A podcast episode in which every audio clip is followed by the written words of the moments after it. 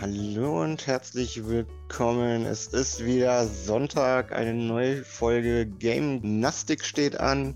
Mit mir dabei der russische Edelprinz Vendetti. Bonjour. Der Planetenzerstörer Jack 8 Rider. Hi mir. Und der Bonsai JRPG spielende Nero Valentine, was meine Wenigkeit wäre. Ja, Jungs, ähm, da ich keine Nintendo Switch habe, aber schon etliche Stunden Monster Hunter World mit euch verbracht habe und ich ja immer so einen Grund suche, so, jetzt muss ich mir die Switch mal schmackhaft machen, wollte ich mal fragen, ihr habt Monster Hunter Rise gespielt, die Demo zumindest.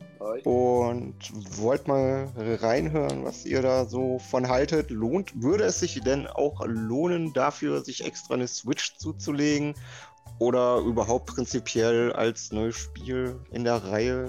Ja, ist das ein geiles Ding? Ja und nein, weil die Monster Hunter Rise, also das Monster Hunter Rise Spiel, ist nur teilexklusiv für die Switch. Das kommt nächstes Jahr, Anfang nächstes Jahr auch für den PC raus.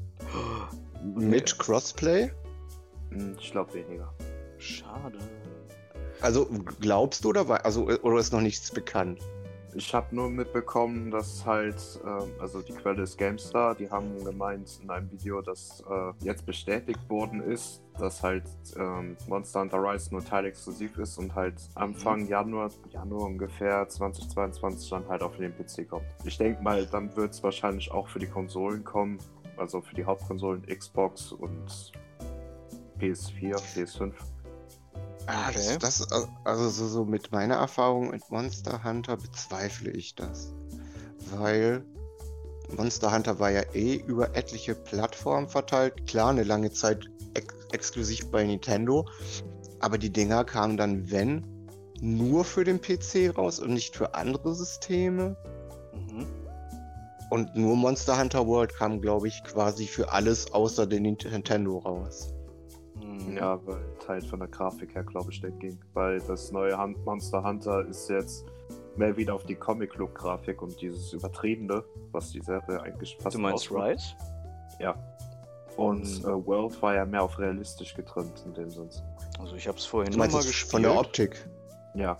Ja, also okay. ich habe es vorhin gespielt und ich finde die Grafik ist aber weniger Comic, die, die ähnelt der von äh, Worlds schon sehr stark. Es ist ja die äh, Re-Engine, also die Engine von ja. den neuen Resident Evil-Teilen ab 7 plus äh, Go Go Ghosts and Goblins Remake. Überraschenderweise, warum auch immer, aber. Das läuft auch in der RE-Engine. Ja, das ist tatsächlich so. Und es sieht auf der ja, ja in 2D halt, ne, weil und alles ist gezeichnet, aber ich denke mal, ist ähm, die Engine kann mehr als nur hübsche Optik, sondern halt auch Gameplay technisch und die äh, ganzen der technische ja, das, Hintergrund das, der Engine ist wahrscheinlich auch sehr ausgereift, so dass man es auch für verschiedene das, nicht nur Plattformen, sondern auch jetzt quatsch mir nicht dazwischen, Mann ich, ich, bin halt voll baff, weil, weil Ja, ja, ich war auch total. Ähm... Die, die RE-Engine ist halt, ist halt, wie du sagst, ne, nicht nur hübsch, sondern die kann auch gameplay-technisch was. Mhm. Also wenn ich mir die letzten Titel angucke von Resident Evil 7, ne, aus der e quasi ein Ego-Shooter von dem, mhm. wie es funktioniert hat, bis bis Resident Evil 2, 3, was ja quasi kannst du ja vom, von der Spielmechanik als Third-Person-Shooter nehmen, mhm, bis hin zu Devil, Devil May Cry bis, 5, bis, ja. Ja, wollte ich gerade sagen, bis Devil May Cry 5. Also, dass die das technisch hinkriegt, kann ich mir gut vorstellen. Also, ich finde die Engine so oder so, äh, bisher in den letzten Jahren ist das eine, alleine rein optisch ist das einer der geilsten Dinger, die ich auf Konsolen zumindest sehe. Mhm, ja, und ich war echt baff, wie hübsch äh, Monster Hunter Rise auf der Switch. Ich habe noch die erste oh, ja. Version, also nicht die Lite oder ja, die neue ist ja noch gar nicht rausgekommen, äh, wie das aussieht und das war schon sehr, sehr vergleichbar mit Monster Hunter World. Ein bisschen reduzierter von der ähm, Masse an, an ähm, Details, so Gras und, und Büsche und so weiter. Aber die Maps sind auch ziemlich groß und, und vertikal gebaut. Genau, weil man hat ja da auch das Gameplay, das neue, darauf kommen wir ja gleich mhm. zurück. Ähm, Und ja, jetzt habe ich den Faden verloren. Gut, dann, dann, dann, dann, dann ihr habt es ja gespielt, da muss ich direkt mal fragen, weil ich habe mir äh, eine Gameplay-Präsentation äh, äh, zur Demo angeguckt und da habe ich das, was du gerade angesprochen hast, gesehen. So von den Landschaften ist es halt ein bisschen minimierter, ein bisschen karger. Mhm. Aber das war, ne, man kennt ja diese asiatischen Schlangendrachen. Mhm. Ich weiß jetzt nicht, wie das Monster heißt. Äh, das war auf jeden Fall in dieser Demo zu sehen. Aber von den Details am Monster selbst und wie flüssig sich das teilweise bewegt hat, meiner Meinung nach, so auf den ersten Blick, stand das Monster Hunter World in nichts nach. Ja, würde ich auch sagen. Nö, steht wirklich nichts nach, verbessert sogar. Vor Aber allem ist halt kein einsteigerfreundliches Monster Hunter mehr. Das wäre ein Punkt, auf den ich äh, nachher noch eigentlich kommen wollte, weil ich habe mir drei Fragen auf jeden Fall schon mal notiert, die für mich wichtig sind. Mhm. Äh, aber das wäre so meine erste Frage, die ich euch stellen wollte, wie es denn mit der Zugänglichkeit aussieht, weil Monster Hunter ist ja dafür bekannt, dass das kein einsteigerfreundliches Spiel ist. Mit Monster Hunter World haben sie es ja. etwas freundlicher gemacht, wobei ich da auch sagen muss, ich habe äh, mit, allein mit Jack weit über 200 Stunden in diesem Spiel. Mhm. Ja, und wir haben, wir, und wir haben, also teilweise, wenn wir da mal eine längere Zeit Pause hatten, da wieder reinzukommen. Vor allem, weil du dann einen Punkt hast mitten im Spiel, wo du schon etliche Mechaniken hast. Da hast du so am ersten Abend erstmal drei, vier Stunden gebraucht, bis du wieder alles gecheckt hast. Ja, sagen wir mal so. Ähm, das Monster Hunter World würde ich immer noch jeden Einsteiger empfehlen. Weil es ist leicht zugänglich, es ist leicht verständlich gemacht und es zeigt auch größtenteils ähm, die Mechaniken, die später auch in Rise wieder aufgenommen werden, wie zum Beispiel den Seilhaken vom DLC. Und mhm. das auch mit dem Heilkäfern und so weiter, dass du halt dieses Grundprinzip hast vom Monster Hunter. Weil Rise holt meistens äh, die Eigenmechaniken, also die alten, mit Mechaniken aus Monster Hunter World und verbessert die noch. Zum Beispiel Haikäfer musstest du vorher immer stationär benutzen. Heißt, wenn du Haifliege gesehen hast, musst du schlagen, kriegst du Heilung. Jetzt ist es momentan so, die Heilfliegen kannst du auch einfangen und später als Item verwenden. Ach, das ist ja cool, also wie ein Heiltrank. Ja, mhm. und den Greifhaken konntest du im Monster Hunter World nur bei Monstern oder bestimmten Ecken äh, auf, der, auf der Map benutzen. Mhm. In Rise kannst du es jederzeit benutzen. Heißt, du kannst auch irgendwo in der Luft fliegen und so weiter. Du kannst ähm, Wallruns machen, also ähm, im Gelände selber längere Zeit. Die konntest du im World nur kurzfristig machen, wenn du auf eine Wand zugelaufen bist und dann nur noch eine bestimmte. Mhm. Also ist, das wird erweitert sozusagen.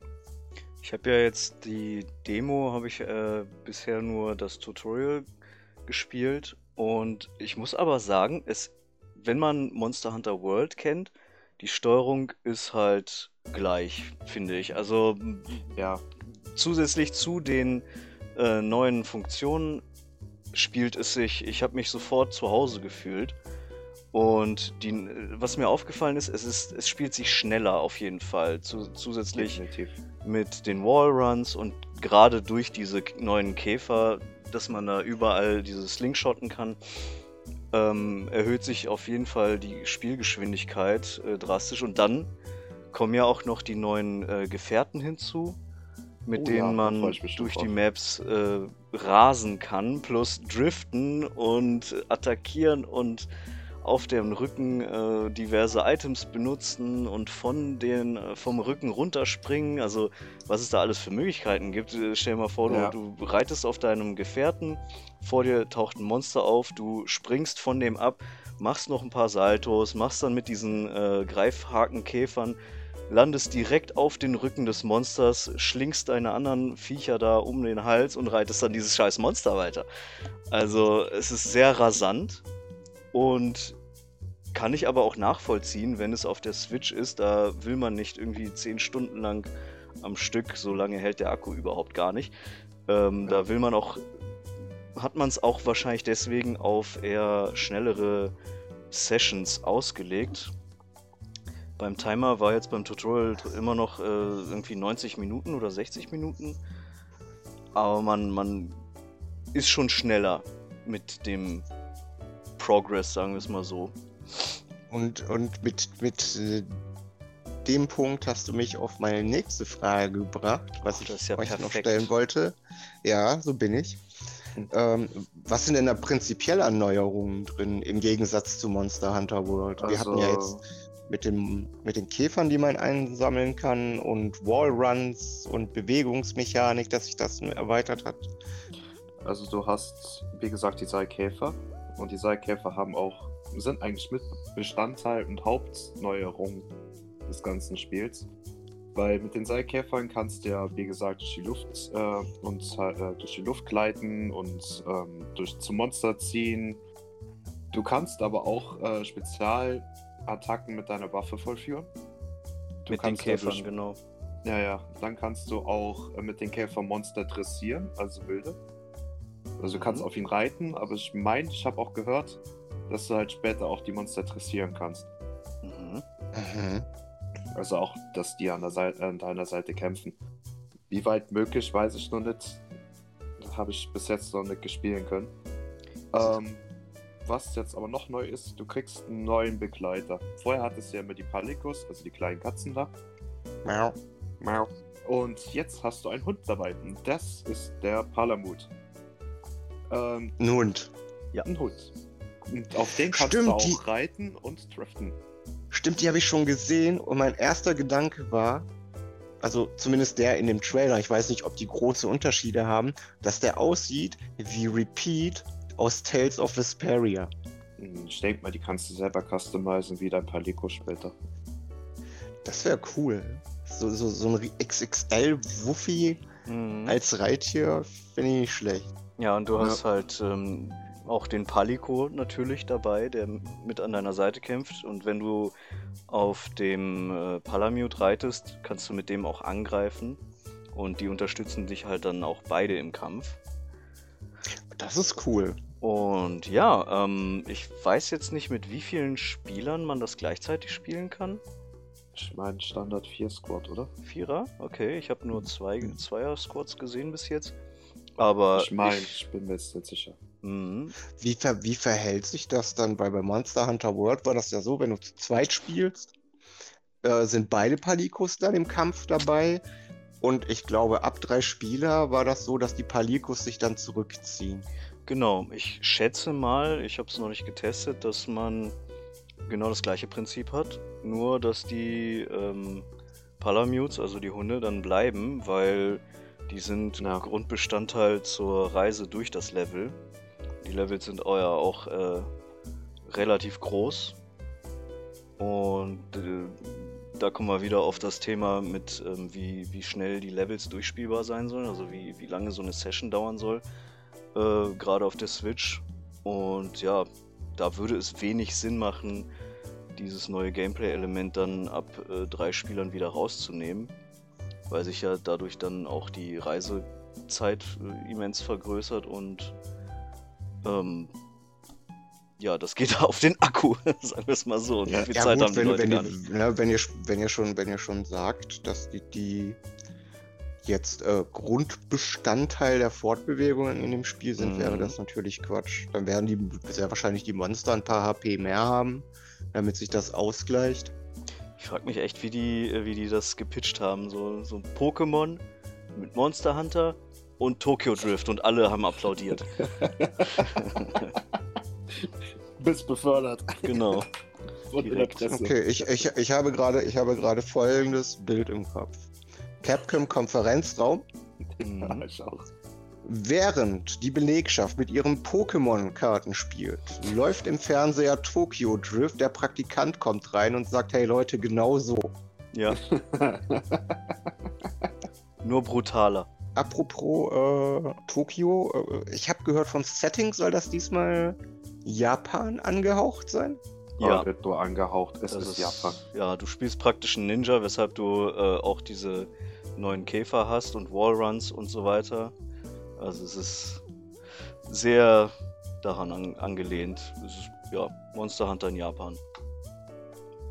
Okay. Was auch super aussieht, übrigens. Ja. Die, die Architektur und die, die Atmosphäre und die, die Kleidung, die die tragen. Boah, das erste Mal, wo du das eingeschaltet hast und dann im Hauptmenü. Ja, die, die Olle anfängt zu singen. Ja, so. Oh, apropos, apropos Architektur, ich habe gelesen, dass Gebäude auch teilweise zerstörbar sein sollen.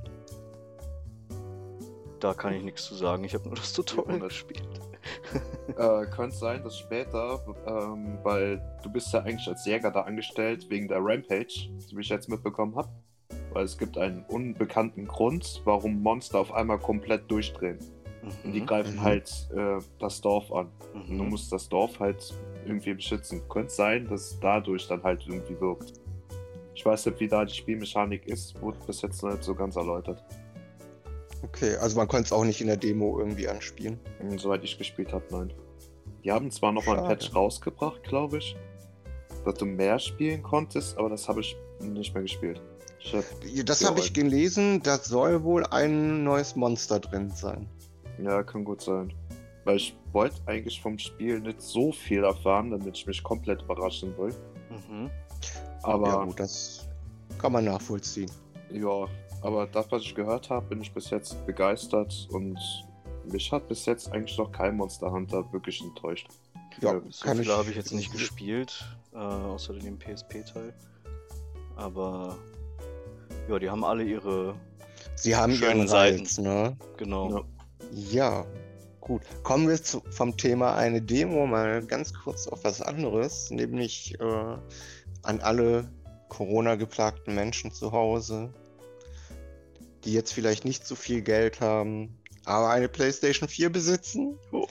Äh, seit dem 26. gibt es wieder neue Play Home Spiele. Unter anderem Subnautica, Enter the Gungeon, Absu oder Absu, man weiß nicht, wie man es ausspricht. Auf jeden Fall das aktuellste Spiel von den Journey-Machern. Dann äh, The Witness, Res Infinite, Thumper, Astrobot Rescue Mission, Moss, Paper Beast und ab dem 19. April gibt es sogar Horizon Zero Dawn in der Complete Edition. Also kostenlose Spiele gehen ja eh immer. Das kann man sich Zero mitnehmen. Dawn kann ich mehr als dicke empfehlen. Ich glaube, ich glaube, Horizon Zero Dawn äh, kann jeder von uns empfehlen. Ich habe das Spiel, glaube ich. Ah, ich habe das DLC noch nicht gespielt, aber das Grundspiel. Schande, Schande. Das ja, Grundspiel, das Grundspiel habe ich zweimal auf Platin gespielt, inklusive, inklusive das New Game Plus im Hardcore-Mode. Einfach weil es so gut ist. Ja, ich habe das damals angefangen, habe dann irgendwie die, das Gameplay, also ich war da immer noch in diesem Tutorial-Gebiet, da hat mir das Gameplay irgendwie nicht so zugesagt. Und dann habe ich es liegen gelassen für ein paar Monate. Dann habe ich es wieder aufgenommen. Und ja, dann hat mich die Story gepackt, so mit der Frage, ja, wer ist das? Wo kommt die her? Was ist da überhaupt passiert? Und tatsächlich muss ich sagen, es gibt ja zwei Storylines, ne? um jetzt nicht zu viel zu spoilern. Die, die eine Storyline ist mehr so, was in der Welt aktuell passiert. Und die andere Storyline ist äh, die Vergangenheit der, der Welt, was da überhaupt alles so zu, wie es dazu gekommen ist, was jetzt aktuell die Lage ist, so. Und diese zwei Storylines spielt man getrennt, die werden dann am Ende zusammengeführt und dann kommt man ins Endgame die eine Storyline ne, mit der Vergangenheit und so ein bisschen Archäologie betreiben und so fand ich super interessant. Äh, auch dieses Sci-Fi-Thema und so, diese Mischung aus Sci-Fi und äh, so Tribals und so weiter. Mega gut. Habe ich bis zum Ende verfolgt, habe ich äh, durchgerusht, sonst wie, also durch, nicht durchgerusht, aber ne, so verschlungen, Gesuchtet. sagen wir mal so, durchgesuchtet. Aber die andere Storyline fand ich so dermaßen langweilig, dass ich nach der ersten Storyline bis zu diesem Wendepunkt, also bis zu der Zusammenführung, dann die zweite nicht mehr weitergemacht habe, weil wo die Storyline dann bei den Menschen, äh, wo die dann auf einen zukommen und man deren Probleme lösen soll, das hat mich dann sowas von gar nicht interessiert, weil ja, die von der Story her, man ist ja eine Verstoßene und dann soll man plötzlich die Probleme der ganzen Welt lösen äh, warum? Ja, weil da Vergangenheit und Gegenwart Weil Plot. sich gegenseitig äh, beeinflussen, wie der auch schon sagte, Plot. Aber es macht alles Sinn. Ja, Also, also, wenn äh, du das Add-on spielst. Ja, das Add-on äh, haben wir ja, ja, das jetzt. Add-on muss ich auch hoffentlich- noch. Ja, das haben wir ja hoffentlich dabei bei der Ja, ja, ist ja die. Complete Ja, ja. Edition. Ja, und äh, Also- also- dann werde ich das Add-on auch spielen. Also, so ist ja nicht. Also, also ich, ich hatte ja auch ein kleines Problem mit Horizon Zero Dawn. Was auch mit der Handlung zu tun hatte, und ich bleibe da auch komplett spoilerfrei, ist, dass das Ding wirklich ewig gebraucht hat, um anzuziehen. Ja, um äh, Fahrt Also- aufzunehmen, ja.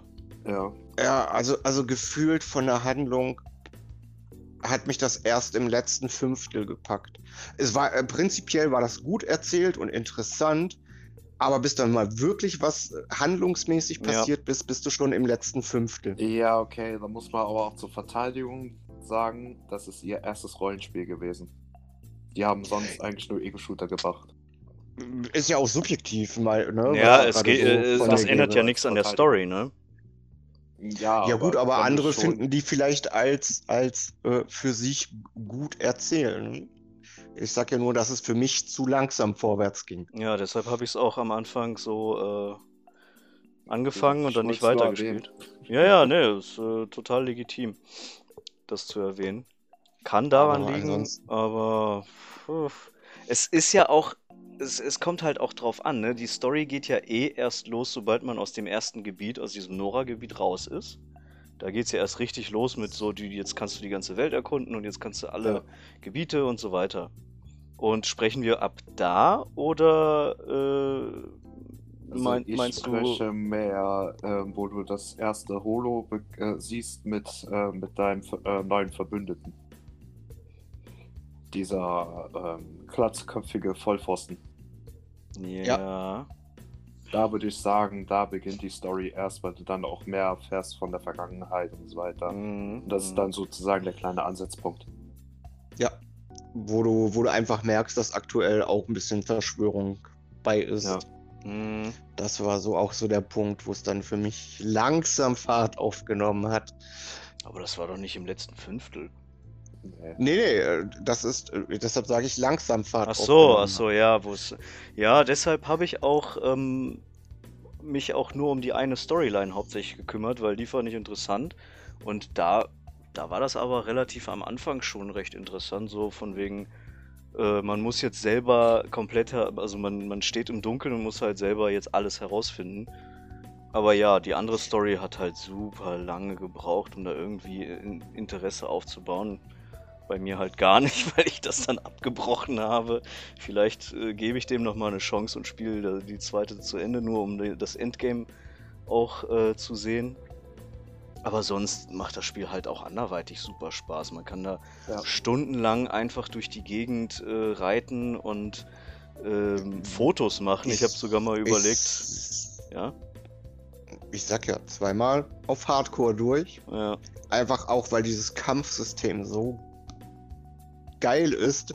mhm. Gerade bei großen Monstern, die taktisch mit auf ihre Schwachpunkte durch verschiedene Waffen Stück für Stück auseinanderzunehmen. Und auf Hardcore hältst du halt selbst mit der Superrüstung nur zwei, drei Treffer aus und dann ist vorbei. Und wenn du dann mal so einen mechanischen T-Rex dann. Und da musst du wirklich Taktik und denen ihre Schwachstellen ausloten. Wenn du den dann so Stück für Stück auseinander nimmst und dann mit seinem eigenen Raketenwerfer Ja, ihm ja. seine, seine Schnauze wegschießt, dann ist das geil. Mhm. so ein Apropos gutes äh, der, der mechanische T-Rex, der ähm? Donnerkiefer. Donnerkiefer. Äh, Genau. Nero, ne? Erinnerst du dich noch an äh, das Bild von dem Lego-Satz, den ich dir geschickt habe? Ja, ich Der erinnere ist mich. schon, äh, der, da, da jucken einem echt die Finger bei diesen Bildern. Ja, Ja. Ist schon, äh, Wir werden eine Verlinkung zu dem Foto hochladen, damit die Leute auch wissen, wovon wir reden. Und jeder, der sagt, nee, will ich nicht zusammenbauen, ist einfach kein Gamer. mhm. Ja. Dazu stehe ich mit meinem Namen. Alles klar, Herr Hipp. Und jetzt essen wir eine So Runde Babybrei. Ja, So, so gut. sieht's nämlich aus. Mit, mit Käfergeschmack. Mm. Ah. Geschmack. Ja, äh, wie sieht's denn, wie sieht's denn mit den anderen Spielen aus, die da jetzt kostenlos sind? Kennt ihr davon welche? Habt ihr da schon was von gespielt? Äh, bis auf Ratchet and Clank. Das, ist- das überhaupt noch kostenlos? Ja, bis zum 31. März. Ja, es war aber schon mal bei PS Plus gratis, von daher Ja. zählt das nicht wirklich. Ne, ja, obwohl, Horizon Zero Dawn war auch schon PS Plus drin. Was? Weil ich habe ich hab heute, ich habe heute nämlich dieses Thumper direkt mal ausprobiert. Ja. Und das hat, ey, das hat ein, das hat einen guten Vibe. Also, äh, wenn du da, Das ist schon cool. das hat eine, das hat eine so simple äh, Steuerung, aber es wird halt immer schneller Mhm. und immer, immer, immer fordernder von dem, was du da eingeben musst und dann noch zu diesen Beats. Also, äh, ein Judah Flow, sag ich mal. Wenn du da dich ein bisschen mit befasst, das, das hat schon Suchtpotenzial. Ja. Ähm, ich habe tatsächlich ähm, The Witness ist dabei, ne? Moment, Rest Ja, Das, ja. das, dieses Rätselspiel auf dieser, auf dieser wunderschön gestalteten Insel. Das, ich hab, ich hab's mal angefangen, Mhm. weil ich diese Insel aus den Trailern so hübsch fand. Ja. Aber da war ich an irgendeinem Rätsel, wo ich aber nicht direkt die Verbindung dazu hatte, Ja, weil du da, da aus verschiedenen Arealen das zusammenführen musstest. genau. Die aber Rätsel mir- sind nach Areal, äh, gibt es verschiedene Rätsel, plus es gibt zu. ma- m- Die Areale sind ja frei zugänglich, also es ist eine Open World sozusagen. Genau, aber es ist ja auch teilweise arealübergreifend Mhm. und, und irgendwie, ich, ich habe an diesem Rätsel das eine Areal schon im Vorfeld gemacht gehabt, hatte dieses Rätsel quasi halb fertig Mhm. und bin auch allen Spuren der anderen Hälfte gefolgt. Irgendwann mal war, hatte ich über die Hälfte des Spiels fertig und dieses Rätsel war noch im Anfangsgebiet Mhm. und ich habe es nicht gefunden, ne? Und dann dachte ich mir irgendwann mal, leck mich am Arsch. Aber ich werde es jetzt 100 pro nochmal spielen. Ja.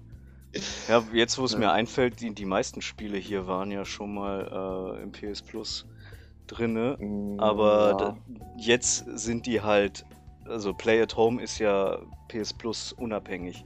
Das ist ja jetzt Genau. für alle. Ähm, ja, The Witness habe ich auch äh, angefangen und wenn man da irgendwie das falsche Gebiet von der falschen Seite ähm, betritt, dann hat man echt verloren. Also die Rätsel bauen ja aufeinander auf und so wird man halt indirekt auch durch die Welt gelenkt. Also durch eine nonlineare Welt einen roten Faden zu ziehen, ist ja so oder so schon ziemlich schwer. Aber ich finde, die haben das ganz gut äh, hinbekommen mit so, du guckst dir Rätsel an, hast keine Ahnung und irgendwann musst du, du musst halt auch sehr viel suchen. Die sind halt teilweise auch sehr gut versteckt.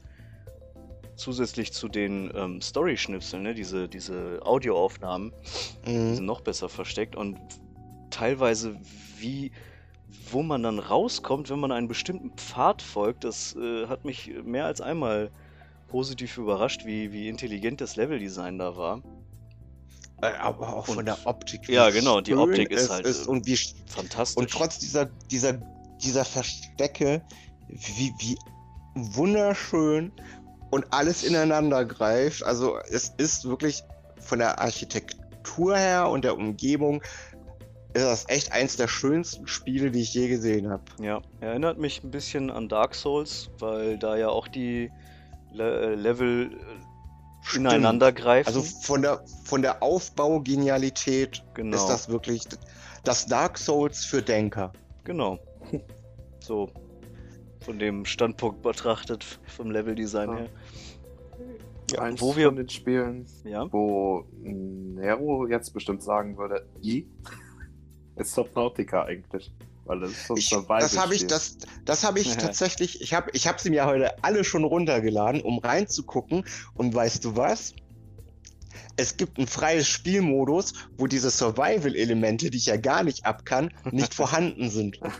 sondern man kann das langweilig. Nein, ich muss, ich muss, ich muss nichts essen, ich muss nicht gucken, dass ich Pipi machen muss oder sonstiges, sondern ich kann das Spiel einfach genießen. Und äh, da habe ich Bock drauf. ja einfach, Subnautica nicht. einfach nur laufen zu lassen. Ist, ja, wenn du eh mehr bist, ja, dann. Ja, deswegen. Ja, aber ich muss ja auch wieder essen. Und ich habe keinen Bock auf meine Nahrungsanzeige zu gucken. Tja, machst du den Bear Grylls, ne? Ja, holst eine Schlange. Ähm, hat das eigentlich Coop? Nein. Nee, Also was, was ich im Menü gesehen habe, sah das nicht so aus.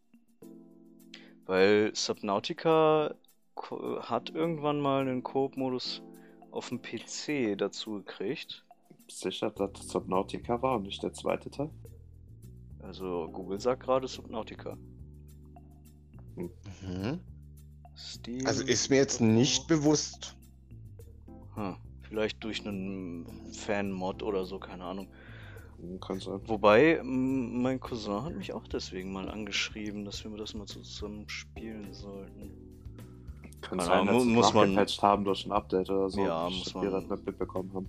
Also wie gesagt, jetzt, jetzt im, im Menü, als ich es gestartet habe, hatte ich nur die Möglichkeit zwischen den Standardmodus, dann äh, den, den Modus, den ich dann gewählt habe, der quasi der, der äh, Nero speziell angeforderte Stil ohne Survival-Elemente. Mhm. Und dann gab es noch einen, einen freien Baumodus, wo du halt keine Story und keine Survival-Elemente hattest, sondern einfach querbeet so zusammenbasteln kannst, wie du möchtest.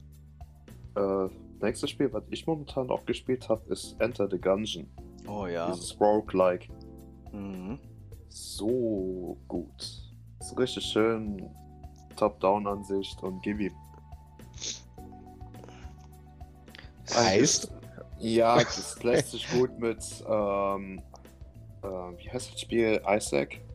Binding of Isaac. Binding of Isaac. Ja, damit kann es sich eigentlich ganz gut vergleichen. Mhm. Okay, Binding of Isaac war geil.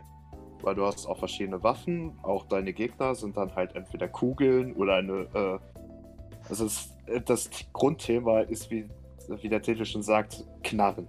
Ja. Alles, was mit Knarren in irgendeiner Art zu tun hat, ist in dem Spiel vertreten. Selbst die Gegner. Es gab Äh, Entweder mal. laufen dir irgendwelche Kugeln entgegen, also wirklich Bullets, oder halt äh, irgendwelche Vögel, die dir äh, mit einer MG da entgegenstellen als Boss. Das ist eigentlich ziemlich lustig. Ja, momentan. Ich bin, gesp bin gespannt. Ich werde sie mir alle angucken, bis auf die VR-Titel, weil ich kein VR-Set habe. VR-Titel? Mhm. Ja, sind noch welche drin. Echt? Paper Beast, Ach, das ist VR. Moss, Astrobot, Rescue Mission, äh, Thumper und Rest sind, glaube ich, auch VR-fähig. VR, ja, tatsächlich. Ich dachte, Mosk gäbe es auch in einer 2D-Version. Oder Hä? Non-VR. In einer Nicht-VR. Ja, dann wünsche ich auf jeden Fall jeden viel Spaß mit den Spielen. Mal sehen, wie die Leute das so empfinden, was es da jetzt kostenlos gibt. Ich empfehle auf jeden Fall Thumper. Und dann würde ich sagen, kommen wir jetzt heute zum großen Thema, was ein bisschen mit dem uns kennenlernen zu tun hat. Und da wollen wir heute ein bisschen auf eine emotionale Schiene gehen. Und zwar, ja, Emotionen. Männer haben keine Emotionen und deshalb wollen wir heute über unsere drei Lieblings-Soundtracks sprechen. Die Frage ist, wollen, wollen wir uns abwechseln oder haut jeder am Stück raus? Ähm, fangen wir mit Platz 3 an. Oh Gott. Okay, Ich fange nicht wenn du an. es schon sagst, Nein, doch, jetzt Nein. Hat, wer, wer A sagt, muss auch B sagen. nein. ich muss die mir erst raussuchen. Dieter, Ach bin so. auch gerade dabei. Ach so, ihr seid doch gerade dabei. Dann fange ich mit meinem dritten Platz direkt an. Ja? Ja. Und das ist Gareth Cocker. Oder Kuka, ich weiß nicht genau, wie man es ausspricht. Ähm, das ist auf jeden Fall äh, der Mann, der den Ori-Soundtrack gemacht hat. Coca. Oh ja. Okay. Und nein, Ori ist nicht der dritte Platz, sondern Immortals Phoenix Rising. Ah ja. Weil, weil der Soundtrack, ne, ich habe ja letztens, die letzten Male schon von diesem Spiel geschwärmt. Und der Name war mir echt so lange kein Begriff, bis ich dann mit Jack, äh, damals Darksiders Genesis gespielt habe und ich dieses Intro so geil fand. Mhm. Äh, und dann habe ich herausgefunden, dass der Typ auch den Ori-Soundtrack macht. Und seitdem habe ich den so ein bisschen auf dem Schirm gehabt. Der hat unter anderem auch äh, den Minecraft-Soundtrack gemacht. Äh, der Ark. wird jetzt.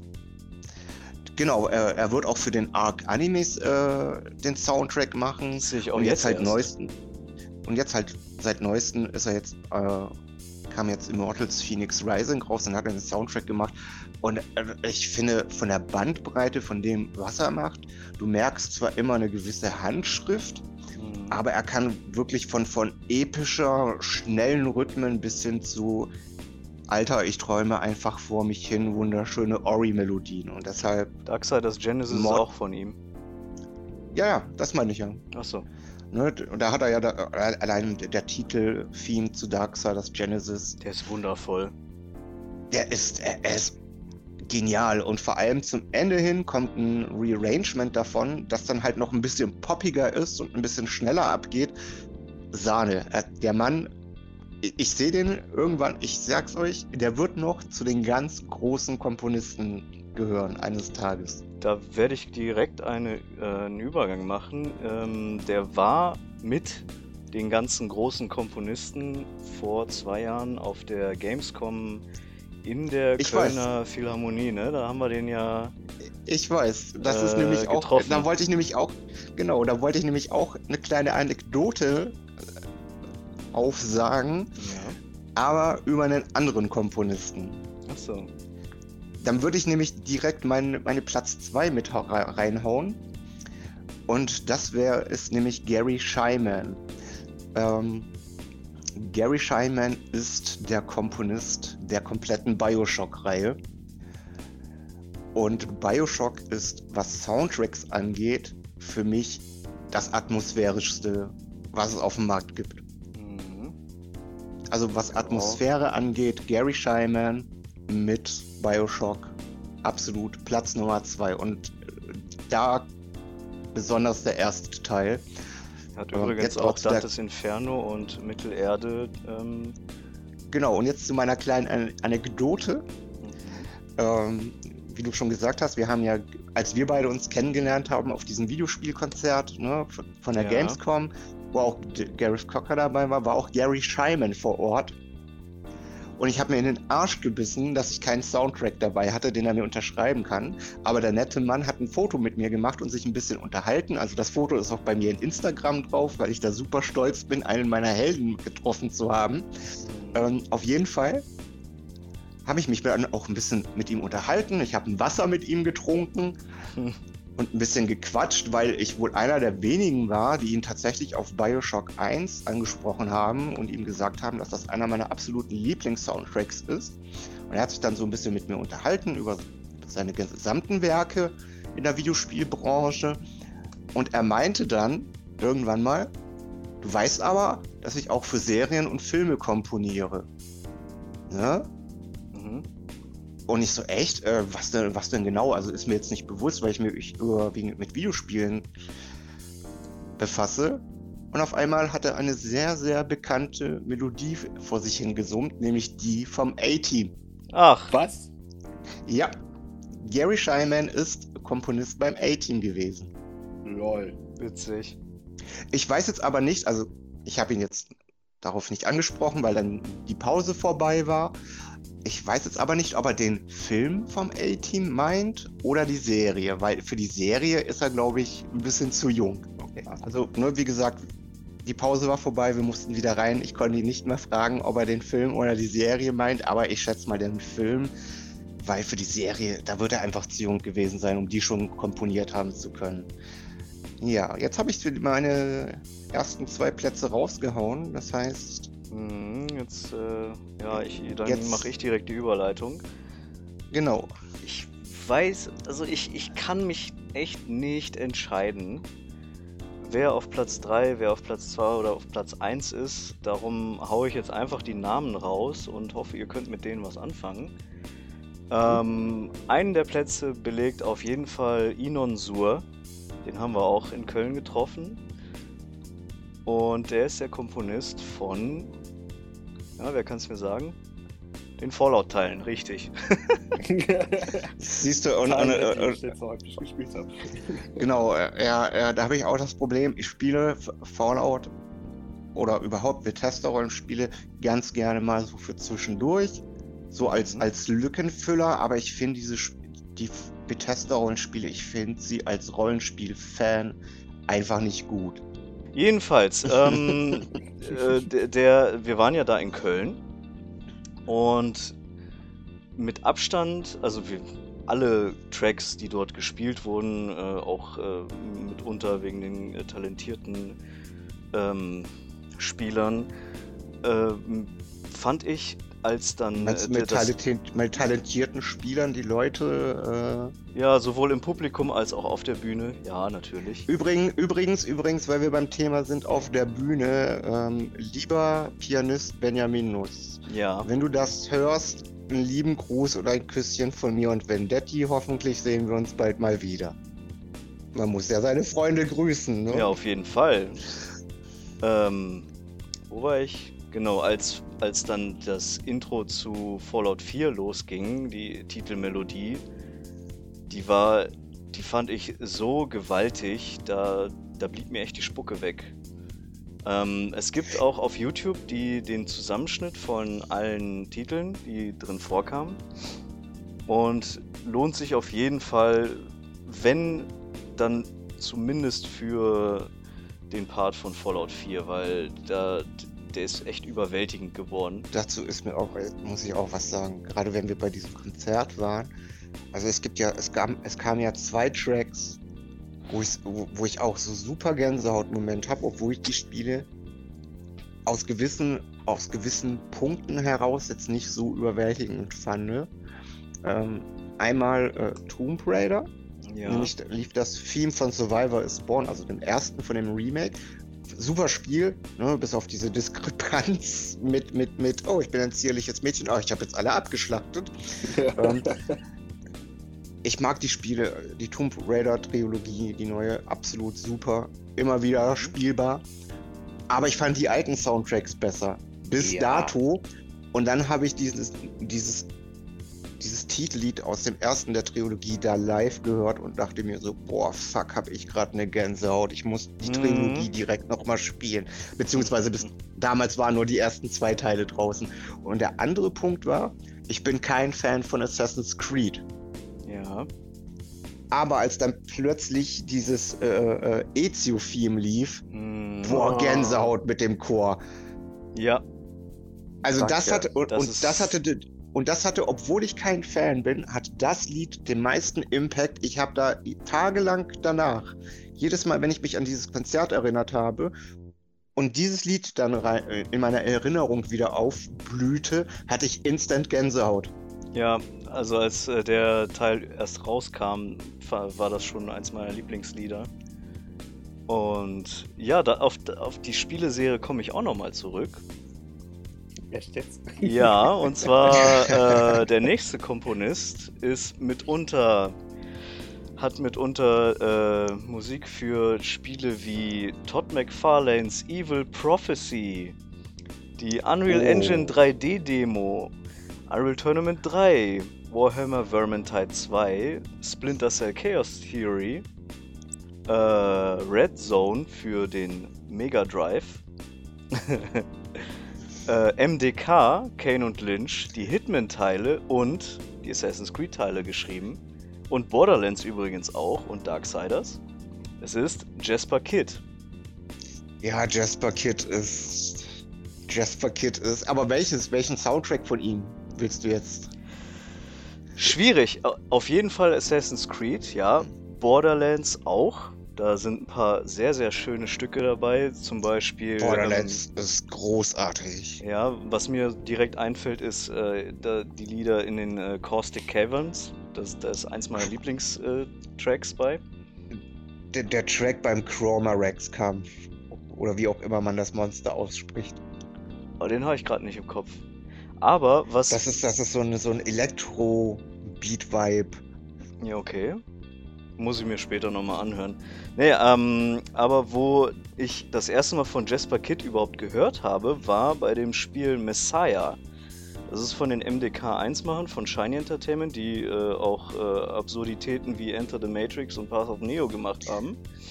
Messiah, war das das in, in, diesen, in diesem Cyberpunk-Setting, wo man diesen kleinen Engel gespielt ja. hat, der in verschiedene Körper reingegangen? Ja. Großartiges Game. Das ist ich, so das ein ist, klasse das Game. Einer, das ist einer der, der Spiele, wo ich mir wirklich ein Remake wünsche. Auf jeden Fall. Ich habe das durchgesuchtet noch und nöcher.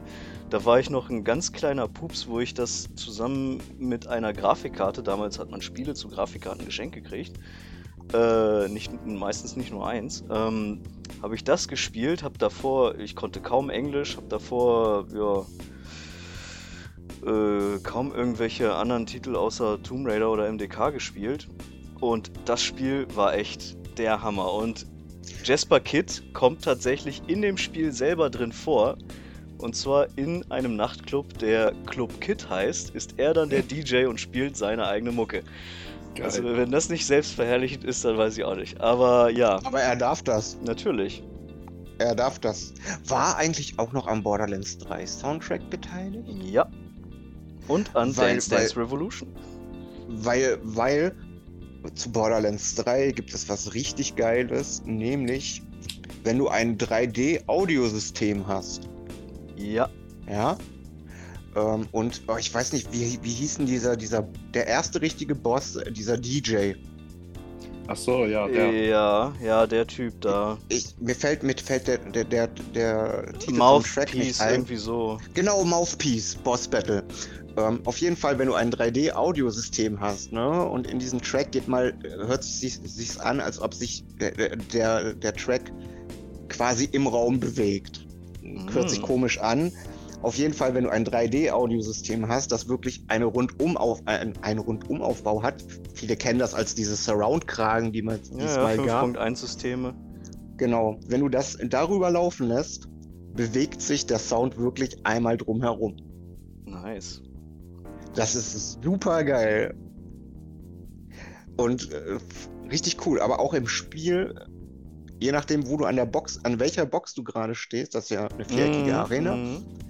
Je nachdem, wo du, wo du stehst im Raum, wenn du Borderlands 3 spielst und gegen Mouthpiece kämpfst, und dann dieser Effekt äh, kommt, äh, ist es dann auch je nachdem, wo du gerade stehst, in dem Moment leiser oder lauter, je nachdem, mm. wo gerade diese Welle sich im Raum bewegt. Mhm. Muss ich ja. auch unbedingt mal äh, mit einem 7.1 Headset ausprobieren. Solltest du tun. So, und äh, da wir ja nur drei äh, zur Auswahl haben, ja. werde ich jetzt erstmal dem Jack die, die, die, die Gabel in die Hand drücken. Aua, nicht so fest. Aber du weißt doch, Gabel, Gabel, Messer, Gabel, ja. Messer, Schere, Licht sind für kleine Jackies nicht. Handgranaten, Sturmgewehr lieben sie dagegen sehr. So. so ähm, sieht's nämlich aus. Also, da sie jetzt schon alle von Assassin's Creed geredet haben, ich als größter Assassin's Creed-Fan in dieser Runde, selbsternannter, hey, ich habe jeden Teil gespielt. Jeden ja, Teil. ich auch, außer zwei. Ja, und ich habe mich tätowieren lassen. ja, seine, seine, seine Liebe geht durch die Haut. Was hast du dazu zu sagen? Meine Liebe geht durch drei. Collectors Editions. Ja, das okay. zählt nicht. Die habe ich auch. Die Anthology-Version steht noch hier. Ähm, so, da wir jetzt haben, dritter Platz ist bei mir auch Jasper Kids mit dem Ezio-Theme. Das ist bei mir jedes Mal, wenn ich den höre, in den verschiedenen Versionen vom ganzen Spielen, ist das bei mir eine Gänsehaut-Moment ohne Gleichen. Ja. Besonders aber das ist auch, aber das ist auch etwas, das Ubisoft gemerkt hat, ne? Also äh, selbst nach der Ezio-Trilogie, das, das hörst du immer wieder in den Teilen, bis heute. Ja, aber immer wieder abgeändert. Das finde ich damit gut, dass du nicht immer nur den Ezio-Theme hast, sondern halt manchmal halt so komplett eigene Musik, aber halt nur das Ezio-Theme ganz leicht. Äh, es wird zumindest angedeutet. Ja, so. So, so da brauche ich aber auch nicht mehr viel zu sagen, weil, na, wurde jetzt schon mehr als genug gesagt. Ja, Vendetti, Vendetti hat dir die Show gestohlen. Oh. Ja, kommen wir zu Platz 2. So. Ihr wisst, meine Liebe geht ähm, mit der nordischen Mythologie und der germanischen. Und es gibt kein Spiel, was ich eigentlich so sehr mag wie God of War. Besonders ja. das aktuelle. Und der Soundtrack von God of War, wenn Kratos seine Momente hat in dem Spiel. Und Bombe. der Soundtrack sitzt ein. Alter, da wird die Anlage so dermaßen auf hoch geschaltet. Ist nicht das erste Mal, dass die Polizei bei mir stand wegen Ruhestörung. Schäme ich mich auch nicht, da sage ich Ruffin. egal. der ist einfach nur so gut gemacht. Der, fangt, äh, der fängt das Setting von diesen nordischen und halt aus Kratos Vergangenheit, von der griechischen, so gut ein. Das ist der Wahnsinn. Kann ich nichts dazu sagen, was jetzt noch geiler ist. Ja, der, der Soundtrack ist von Bear McCreary. Ja, Der hat äh, unter anderem äh, die, den, äh, die Sounds für Assassin's Creed Syndicate, den Jack the Ripper DLC gemacht. SOCOM 4 und Dark Void. Oh. Und ähm, Serien wie Battlestar Galactica, Terminator, Eureka, Walking Dead, ja, Agents of Shield, ikonisch. Black Sails. Oh, Black Sails muss ich unbedingt noch sehen. Und Ja, Masters of the Universe, Oh. was Was? 2020 rausgekommen ist. Masters of the Universe Revelation. Ach so, ich dachte das Gute. Hm, Ja, Black Sales äh, kann ich dir nicht so krass empfehlen. Also ich habe die Serie mal angefangen. Ich dachte, es wäre so ähnlich wie Vikings. ja. Ja, Vikings muss ich auch unbedingt nochmal sehen. Geile Serie. Ja, die einer der von überall, schlechtesten Serien, die ich je gesehen habe. Uh. Du willst Streit, oder?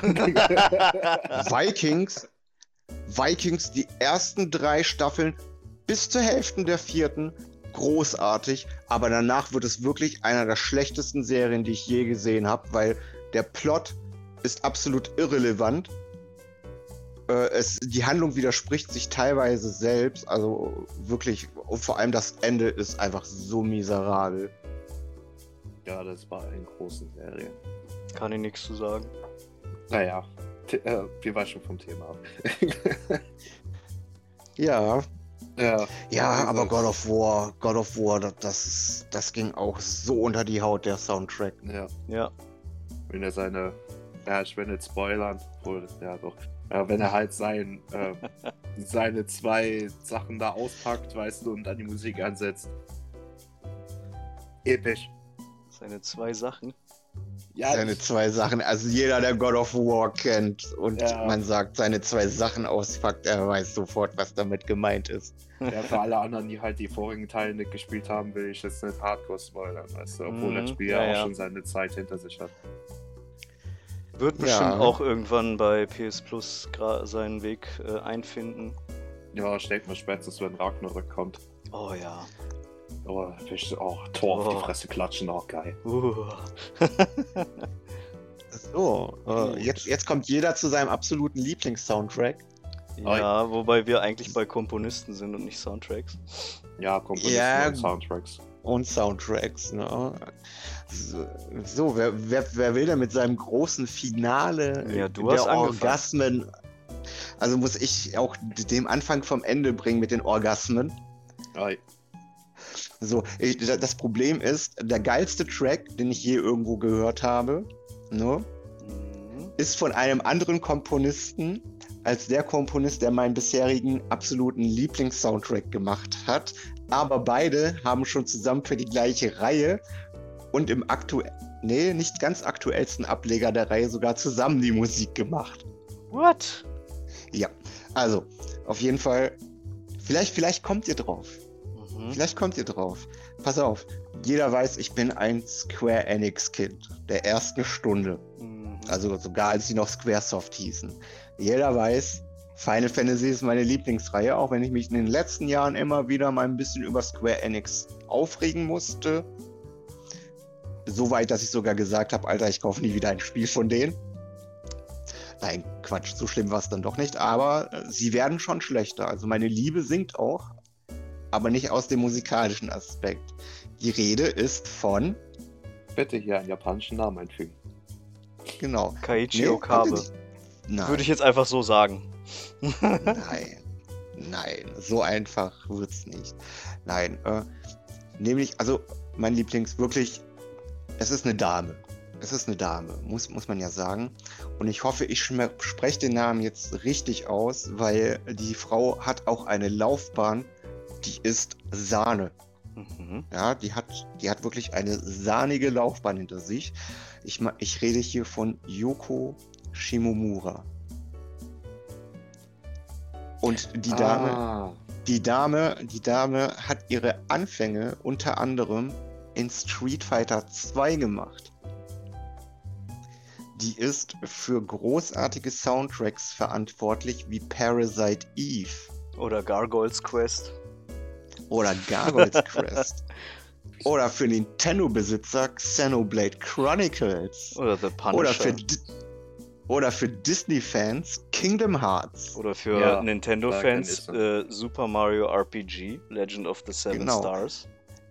Und, und, und, Legend of jetzt werden Mana. mich, und jetzt werden und jetzt werden mich vielleicht viele Final Fantasy Fans verprügeln wollen. Nein, Kingdom Hearts, oder? Aber mein absoluter Lieblings-Soundtrack, und den meine ich auch als erweiterte Fassung mit dem DLC-Soundtrack, ist Final Fantasy 15. Ja. Ja. Weil, Weil, weil, Final Fantasy Game dazu dritt. weil, ich kann es auch erklären. Ne? Also man kann ja über Kingdom Hearts halten, was man will, aber die Musik in Kingdom Hearts ist großartig. Ja. Man kann von Final Fantasy denken, was man will, aber die Musik in Final Fantasy ist großartig. Ja.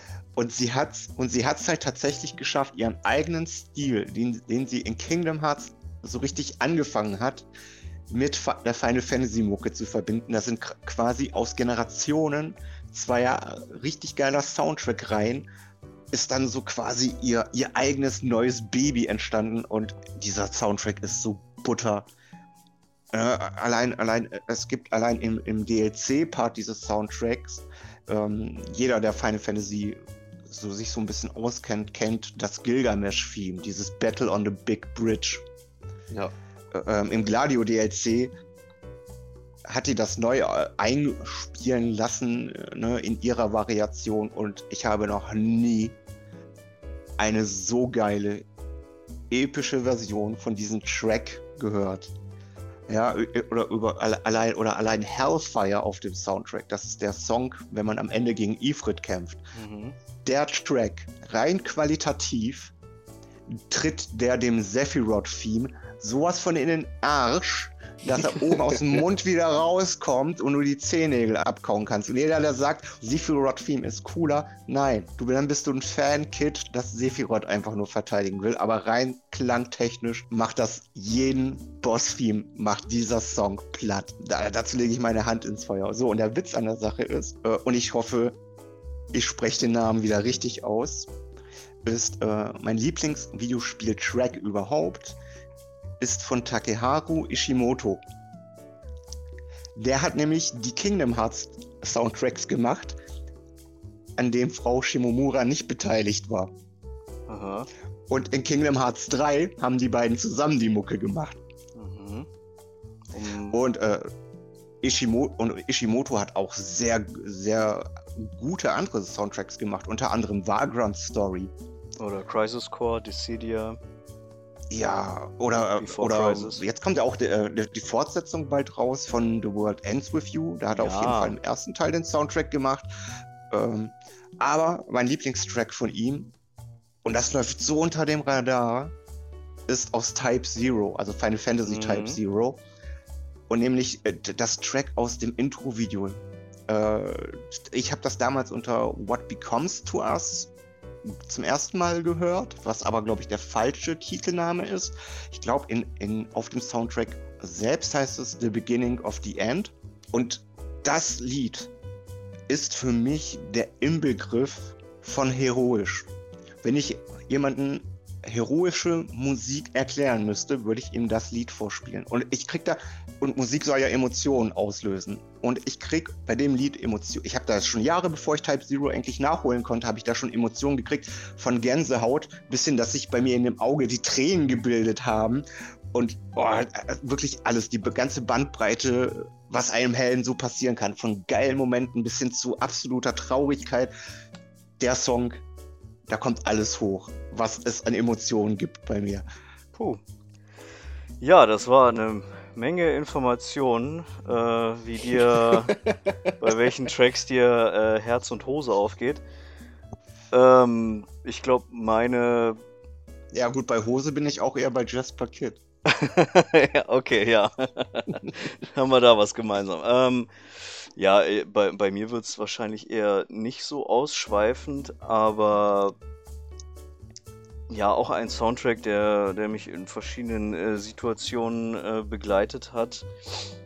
ist von einem Komponisten, der Werke mitunter für Spiele wie Ridge Racer, Air Combat, die Tekken-Serie äh, von mal. A bis Z. Warte, warte, warte, mal, hast du Air Combat oder Ace Combat gesagt? Air Combat.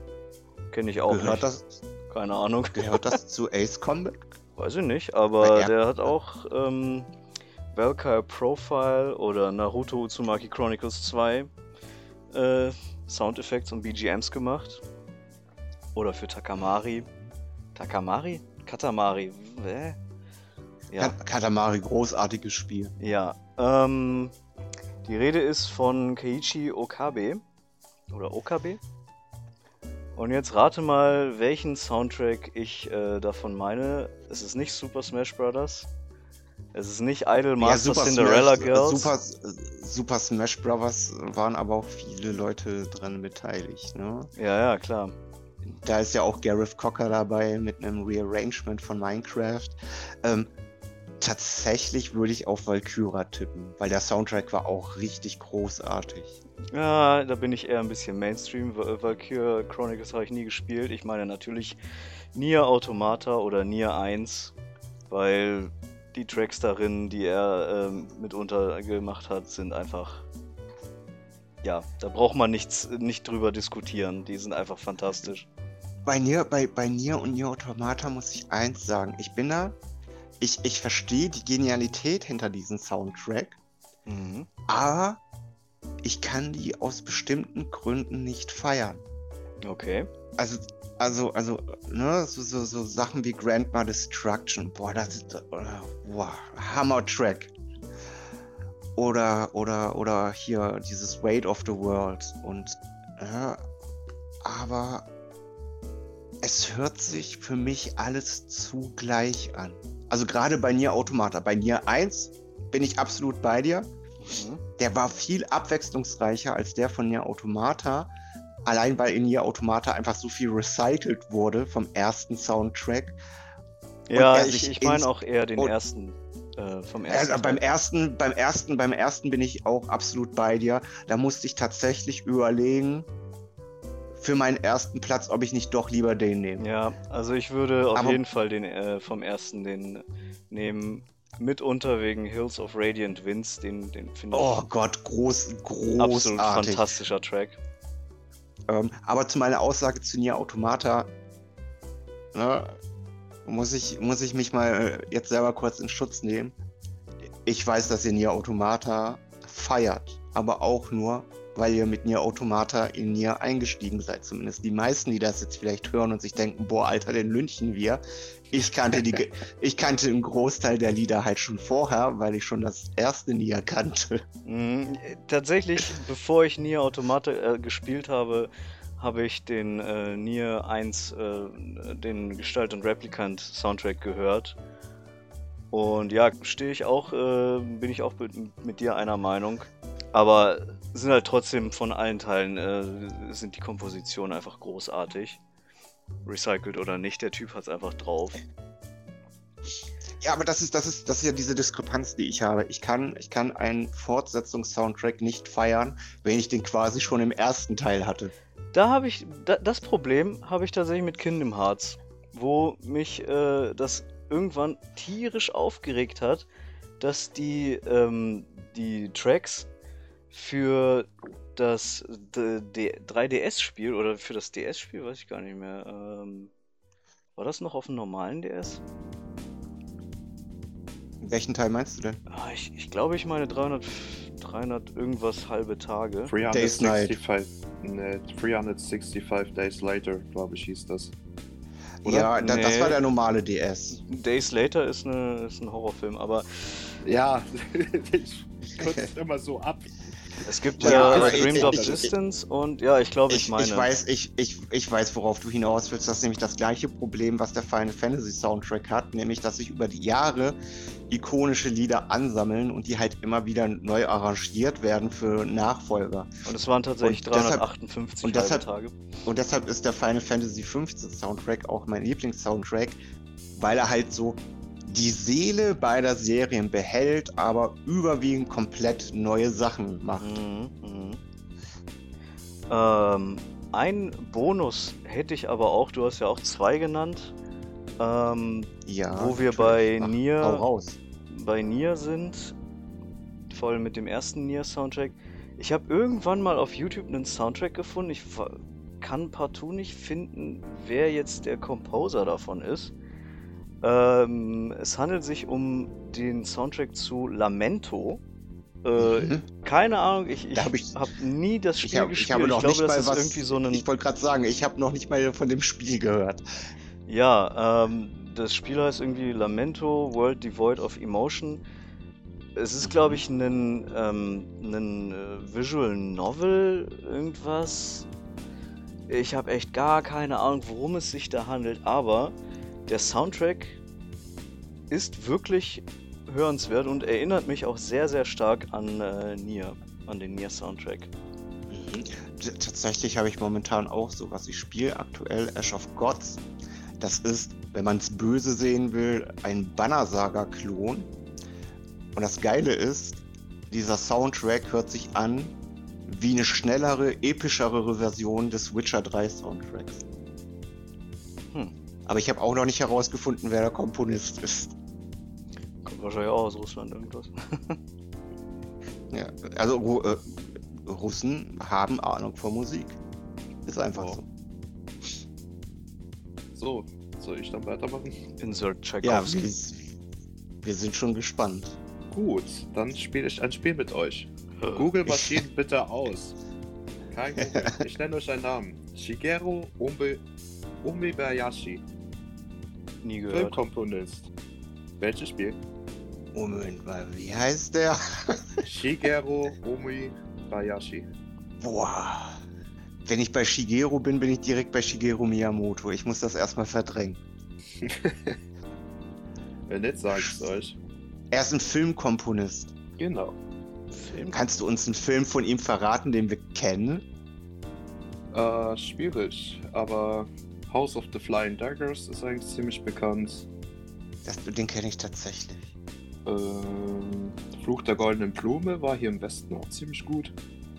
Nee, das, der sagt mir nichts. Ich habe den Komponisten, also mit Namen habe ich es so oder so äh, Fearless. nicht, nicht so gut, aber Bitte? Fearless ist von ihm. Also, der hat in dem Film gearbeitet. Boah, ich komme ehrlich Tiger, Hidden drauf. Dragon.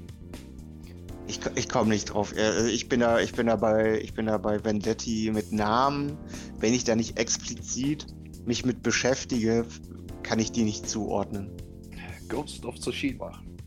Habe ich noch nicht durch, muss ich gestehen. Immer noch nicht. Ohne Witz. Auch wenn ich- hab, Auch wenn ich, auch wenn ich, auch wenn ich mit Jack stundenlang schon den Koop-Modus gespielt habe. Aber das, was ich bisher gesehen habe, ist er halt sehr, sehr stimmungsvoll. Also das muss man ja sagen. Ich hab's ja auf Platin geballert, auf Anhieb, weil es. Da fehlen mir die Worte. Ich habe ja früher war ich sehr für Japan interessiert, die Samurai und so weiter und habe mir solche Filme im Dauermodus angeguckt. Entschuldigung. Ja. Früher Hust Hust. Ja, früher, ich bin 28, ich darf von früher reden, ja. Und du, alter Sack, heißt mein Maul. Aber das ist doch immer noch so bei dir. Ja, kurze, kurze, kurze Info an die Zuhörer. Äh, Glaubt Jack das nicht? Als herauskam, dass Ghost of Tsushima rauskommt, gab es für ihn nichts anderes. Ja, Zum Thema, er war nur früher Japan besessen. Darauf wollte ich ja hinaus. Weil ich hatte die früher, als Kind habe ich die Filme verschlungen. Watching Tiger, Hidden Dragon, alles, das war bei mir die Bandbreite da. China sowie Japan. Und dann kam Ghost of Tsushima. Das Spiel, was äh, sozusagen den alten Geist dieser Samurai-Filme einfängt. Mhm. Ich habe mich direkt beheimatet gefühlt. Die Story durchgesuchtet und in den Punkten, wo es dann halt wirklich so richtig deep reingeht, die Musik dazu, Alter, dann kam die gleiche wie bei Nero, dieses, ähm, dass du halt nicht nur Gänsehaut bekommst, sondern auch die Tränendrüsen dann getriggert werden, weil es zu episch wird in dem Sinn. Und auch viele traurige Momente und so weiter. Das Spiel ist eine Achterbahnfahrt der Gefühle. Ja, also ich, wie gesagt, ich habe Ghost of Tsushima nicht, noch nicht durch. Deswegen spoilere ähm, ich auch nichts.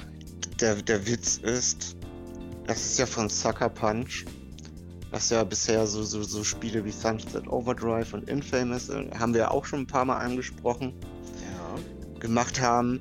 Was ich aber witzig finde, das ist ja e-, echt ein kleineres Studio mit weit weniger äh, Erfahrung, was Spiele angeht.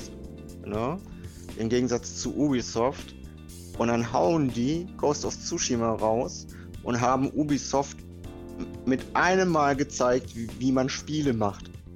Ja, sie wurden sogar von, äh, von der Insel Tsushima geehrt für das Spiel. Und selbst die Japaner sagen, warum haben wir dieses Spiel nicht gemacht? Stimmt, das Interview habe ich gesehen. Ja. Und das, das war äh, super. Noch eine kleine Anekdote zu Ghost of Tsushima. Äh, es sind Gerüchte im Umlauf, dass das Spiel verfilmt wird. Steht nicht sogar ein Denkmal? Also, oder ist nicht sogar ein Denkmal für dieses Spiel geplant auf Tsushima? Weiß ich nicht. Ich weiß jetzt nur von dem Film, das ist eine aktuelle Meldung. Ich fand, ich fand einfach diesen, diesen spielerischen Sprung so geil. Ne, Ubisoft macht seit Jahren Assassin's Creed, Sucker Punch kommt hier, Ghost of Tsushima auf Hochglanz poliertes Spiel. Optisch ja. einer der geilsten Dinger, die ich je gesehen habe. Spielerisch einfach mal Ubisoft gezeigt, hey Leute, so muss ein Assassin's Creed funktionieren. Wie, wie krass das einfach war. Kampfsystem, alles. Also das Kampfsystem Dicke. war Butter. Das, das Kampfsystem, das war so geschmeidig. Ja. Und wie gesagt, die Story. Ich, ich sag von vornherein, alle, die zuhören, Ghost Tsushima zielt auf eine gewisse Gruppe ab. Nämlich die, die halt die Samurai-Filme lieben. Weil vieles ist halt ein bisschen zu überdreht, beziehungsweise realitätsfern. Aber hat, hat das Spiel nicht auch, genau aus diesem Grund diesen, diesen alten Schwarz-Weiß-Filter sogar ja. bekommen, damit man Weiß. genau dieses Feeling kriegt beim Spiel? Ja, ich weiß nicht mal ganz genau, wie der äh, Filter hieß. Äh, auf jeden Fall, das war auch einer, der sozusagen die Samurai-Filme gegründet hat. Also okay. die Samurai-Filme in den Westen reingebracht hat. Populär ja. gemacht hat in dem Sinne. Und ähm, ihm zum Denken haben sie halt auch diesen Filter eingefügt. Und sein, äh, das Spiel zielt auch mehr auf seinen Stil ab. Mit Samurai haben Ehre und äh, nichts ist wichtiger als die Ehre eines Samurais und so weiter und so fort. Und das Spiel stellt sozusagen diesen Kodex, den die Samurai angeblich hatten, äh, in Frage. Weil du hm. bist gezwungen, das ist kein Spoiler, das ist auch von vornherein bekannt, du bist gezwungen, ähm, den Kodex zu brechen. Und das äh, tut dann halt Konflikte in dem Hauptcharakter ausführen. Mhm. Weil du fühlst dich halt diesem Kodex verpflichtet, aber die Mongolen, die ja angreifen, wissen um den Kodex und, äh, und nutzen den aus.